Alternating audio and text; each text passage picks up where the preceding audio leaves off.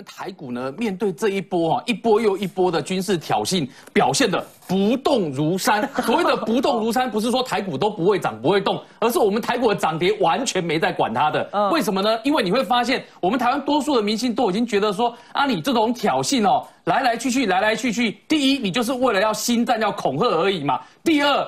美国到现在为止的立场，我请问各位观众，表达的够不够直接？够直接了吧？连美国的驻青都告诉你说，美国与台湾同在，美军一直都在。这种话讲出来，其实都讲得很清楚嘛。而且我们也看得到的是，美国在今年很罕见的做了几个动作。第一。公布告诉你说我的军舰通过台湾海峡几次？第二，航空母舰来了几次都让你知道。第三，你也看到什么呢？看到美国 A I T 在台协会的时候呢，公布了好几次跟军事有关的画面给你看。然后最重要的是，在美国那边，我们也看到美国的国务卿庞佩哦说，他们已经准备要面对中共这个敌人。然后美国的国防部长还投书给媒体说，他们的军事都已经准备好了。在这个情况之下，我问你，如果今天真的会有什么大的波动的话，台股一定最紧张的啊，外资一定跑第一的啊。嗯。可是你发现什么事情？我们的台股外资不但没有跑掉，外资还在加嘛。而且最可怕的是什么？最可怕的是台币还在升值啊！台币还在升值，表示外资还在汇入啊。外资还在汇入，就告诉你说，这些外资根本没有在插小，就是说你这些军事挑衅的动作嘛。要不然我问你，如果这些军事动作真的有这么大的影响的话？外资一定比谁先跑都快嘛，因为我一定怕被冲击嘛。外资还敢再像今天冲进来买台币吗？你知道台币今天的汇率兑换美台一美金兑换台币的汇率一度升破，我们看到二十八字头。对，在这个情况之下，哎，防线都快冲上去了。你想说外资会这么多进来？那这些外资都把中国的这些武器当做塑胶吗？那你很显然的，大家都认为说你这就是一个挑衅的动作。但是这个挑衅的动作。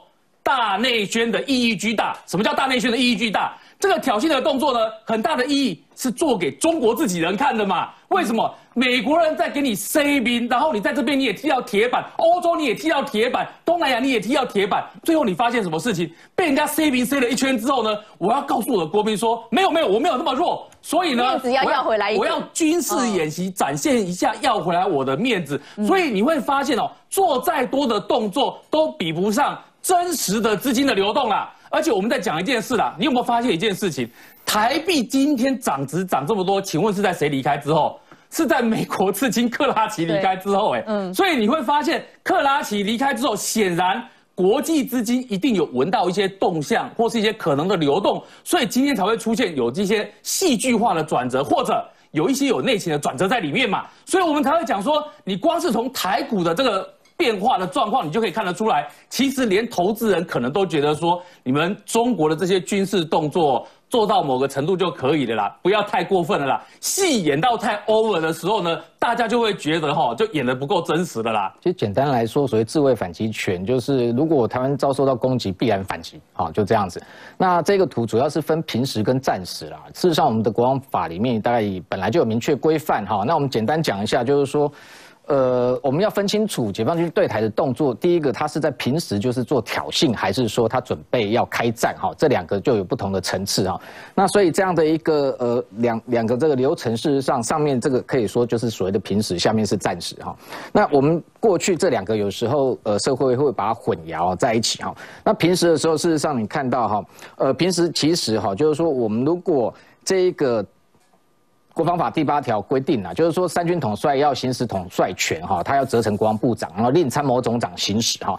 所以就是说所谓的第一级，就是说到底我们的飞官要不要能不能开火的部分，在平时如果我们判定它是一个挑衅动作哈，那当然像这一这个九月这个十八十九号两天哦，我们的国防部长、参谋总长都有进入横山指挥所哈，他是掌握第一线的一个状况，所以国防部长事实上当场就可以决定说，如果万一。敌方有真的开火动作的时候，事实上他那时候很快就可以下令要不要进行反击，这是平时。那这样的一个做法，主要是说为什么把权限放在国防部长？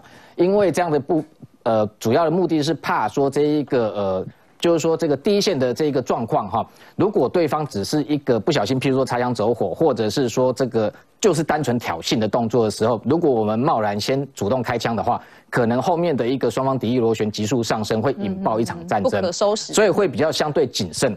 但是暂时的时候，事实上就毋庸置疑了。像我们这一次有特别讲啊，九月十八、十九，我们的这一个呃战情中心应该有掌握。譬如说，解放军他在对岸，他的地面兵力好，或者是他两栖部队有没有同步的启动或者集结，是不是在对你有一个所谓的开战的一个征候？这个要做一个综合研判。嗯，如果有的话。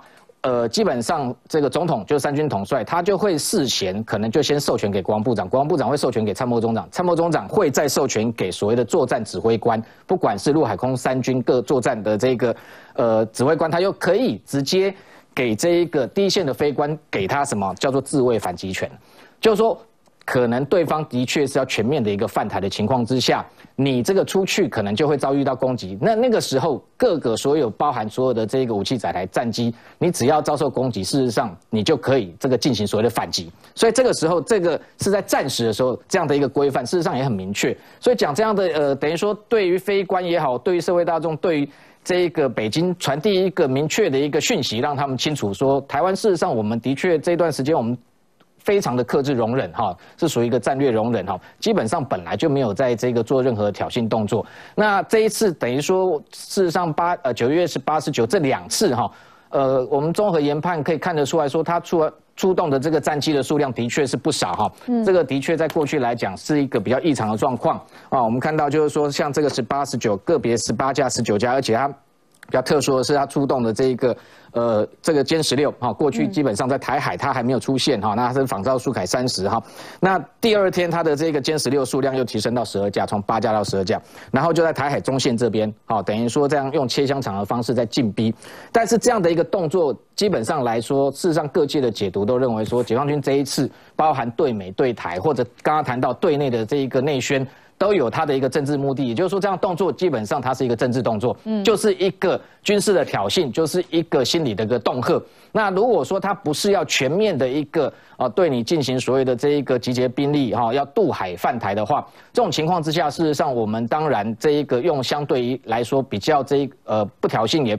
这个比较克制的一个方式去应对哦，所以在空中的部分，当然这个部分权限，呃，也让飞官相对的清楚。那明这个很明确的研判他的一个动机之后。我觉得我们在防卫上面的一个策略也会相对来讲会比较严谨，所以整体上来讲，我觉得应对他们这种持续的文攻武赫哈，事实上当然台湾自己不会自乱阵脚，而且刚刚谈到说台湾的股市呃也没有受到影响，就表示我们的老百姓事实上现在都越来越越清楚，也越来越睿智，分辨得出来说他到底是在做什么动作，到底是在挑衅你啊，在做政治动作，还是真正的要武力犯台？所以这个部分只要把它分清楚，我觉得我们在这一个台海防卫上面来说，应该不会哈造成所谓的擦枪走火的状况。